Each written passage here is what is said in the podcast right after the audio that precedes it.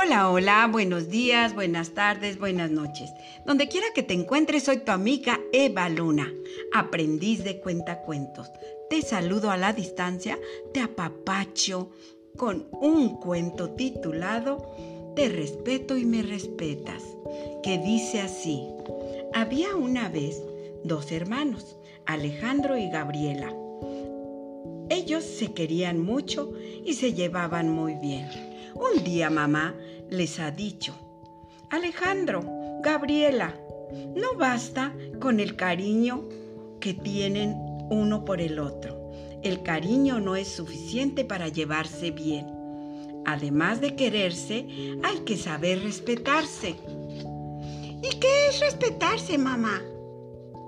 Respetarse es, por ejemplo, tratarse bien por ejemplo, a Gabriela no le gusta que le digan Lela, y entonces tú, Alejandro, nunca le dirás Lela, sino le dirás Gaby, como a ella le gusta.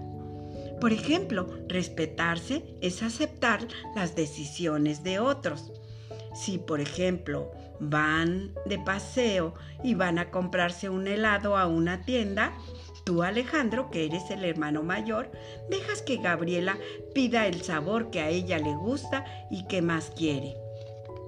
Tú no le dices cuál escoger, por ser simplemente el hermano mayor. También respetarse es no meterse con las cosas ajenas. A Alejandro no le gusta que abran sus cajones, aunque él no esté o no se dé cuenta. Así es que tú, Gabriela, no abres el cajón de Alejandro.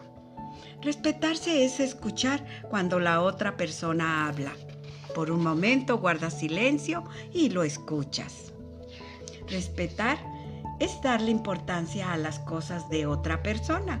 Por ejemplo, cuando Alejandro va a poner la mesa para comer, se da cuenta de que ahí está el rompecabezas que estaba haciendo hace un rato Gabriela. Y antes de quitarlo o desarmarlo, le avisa a Gabriela para que ella decida qué hacer.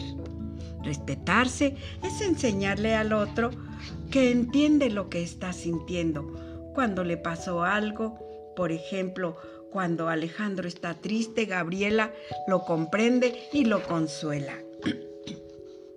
Respetarse es preocuparse por el bienestar de otra persona.